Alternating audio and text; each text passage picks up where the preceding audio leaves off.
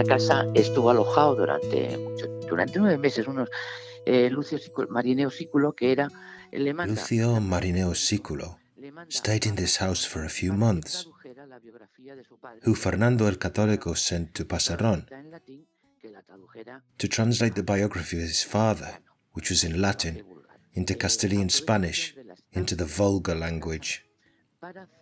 He took advantage of the stay in this house to create what we might call the first Michelin guide to the area, so to speak. A description of the house is written in these books.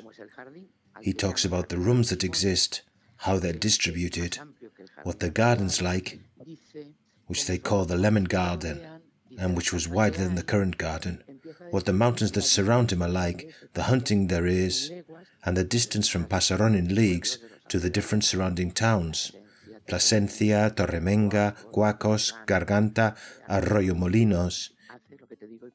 He makes the first road map of the era. Tourism in Pasarón de la Vera. Smart tourist signs in audio format. The Osorno Palace.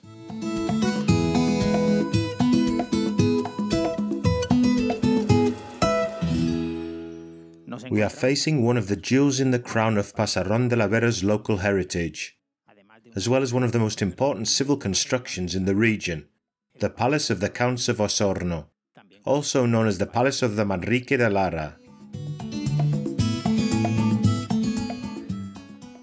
Bueno, pues mirad, eh, vamos a hablar del Palacio de, de los Condes de Osorno. Eh, que Look, fueron los que, we're going to talk about the Palace of the Counts of Osorno, who, in principle, were the ones they've been talking about in Pasaron since the 15th century. However, other people lived here before them, and among them was a very important character called Solis, who was the Bishop of Plasencia. And he came to live in Pasaron while they finished the bishop's palace. And there's evidence that this man directed the diocese from there. Then, much later, the Manriques took it Um, Manrique marries Maria de Luna, who was a duchess. From a bird's eye view, the building has a right angled layout, which houses an extensive garden between its sides.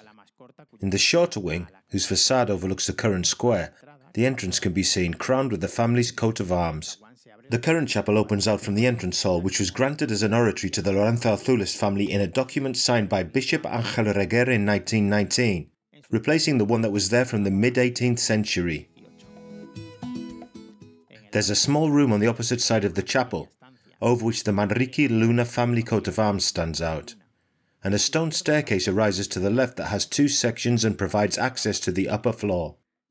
There's a window to the exterior on the intermediate landing that's decorated with a blind parapet with attached balusters.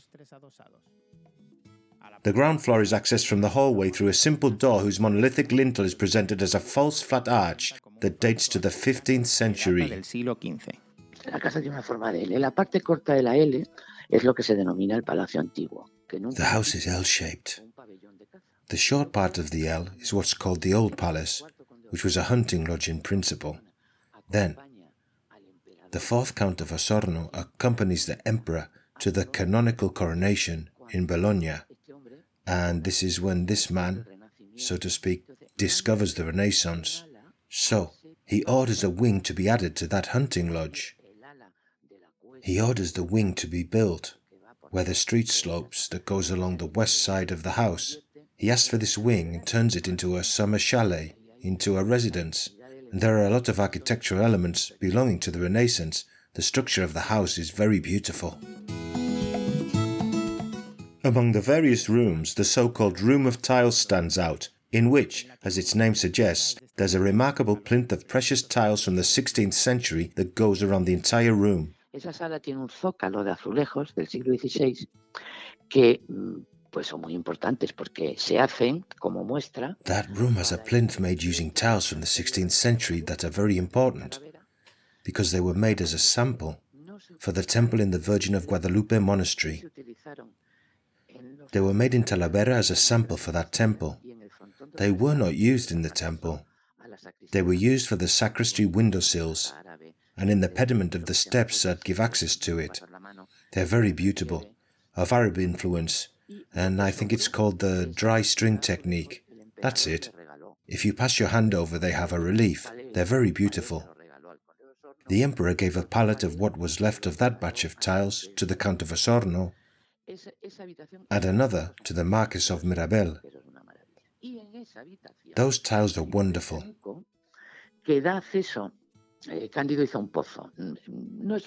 There's a clerestory window in the room that provides access, with a perfectly made ashlar stone passage to a room that's in the underground cellar. Snow mixed with straw was deposited in it, and it was used for cold storage to preserve food. And it is here that, according to popular legend, the young Magdalena was confined by her uncle to try to prevent the teenage romance with Don Juan de Austria, alias Jeromín. Ah, hay, hay, hay datos históricos por los que podemos afirmar que Don Juan de Austria y Magdalena Osorio se conocieron. There is historical data by means of which we can affirm that Don Juan de Austria and Magdalena de Osorno knew each other. The house belonged to Magdalena's great uncle. The fourth Count of Osorno was Magdalena's great uncle. If I refer to the present story, the good thing about this house is that hundreds can fit inside. I imagine that Osorno used to do as I do now with my grandchildren and my nephews. And in summer, that is uh, our totum revolutum of boys and girls from months old to 17 or 18 years of age. It's true that these kids knew each other. It's logical that they rubbed shoulders with high society at that time because they were the children of nobles, and it's a meeting place. It's a large palace with large gardens, and we know that Don Juan of Austria was a great fan of the house. The logical thing is that they knew each other. That 14 year olds now, and then, have their neurons in a spin. Imagine those from before who could also hold a sword. They were already male. It makes sense that they knew each other and liked each other. Don Juan of Austria's brother, Philip II, reprimanded him, took him to Madrid, put him in the university, and then sent him to fight in the Flanders infantry. The poor unfortunate girl was put in a convent. What happened in between? We don't know. I imagine that Don Juan de Austria went a bit overboard, and the girl was put in a convent. It may be so. Legend says that the great uncle put her in the dungeon, but in my house there's no dungeon. What there is, is wonderful cold storage.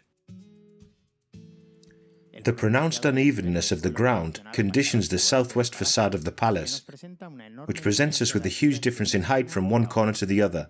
On its face, cornices, windows, and gargoyles alternate, and the main element is a large gallery or balustraded loggia, with pillars and pilasters that are crowned with capitals of Italian influence. Above, the lintel is adorned with five heads, Looking out over the garden, there's an exquisite corner balcony with a balustraded terrace on the first floor. Crowning almost all of the wing, there's a series of large semicircular windows with parapets. Y los balcones, y los balcones son impresionantes. Eh, la logia que da la, a la The balconies are stunning. The loggia that overlooks the square that belonged to the ancient palace is much simpler than the other that looks to the west. That one's very beautiful too. In Plasencia, there's a tour guide, and she always finishes by telling the tourists who accompany her, We are contemplating a little piece of Italy in the heart of La Vera. Five huge chimneys stand on the wide jewel pitched tile roof that simulate towers and make this mansion palace unique. The palace of the Bishop of Plasencia is nothing like ours. Ours are authentic belfries. They're impressive. There's a bit of a knack to it when it comes to putting them to work. My God, they burn a lot of firewood.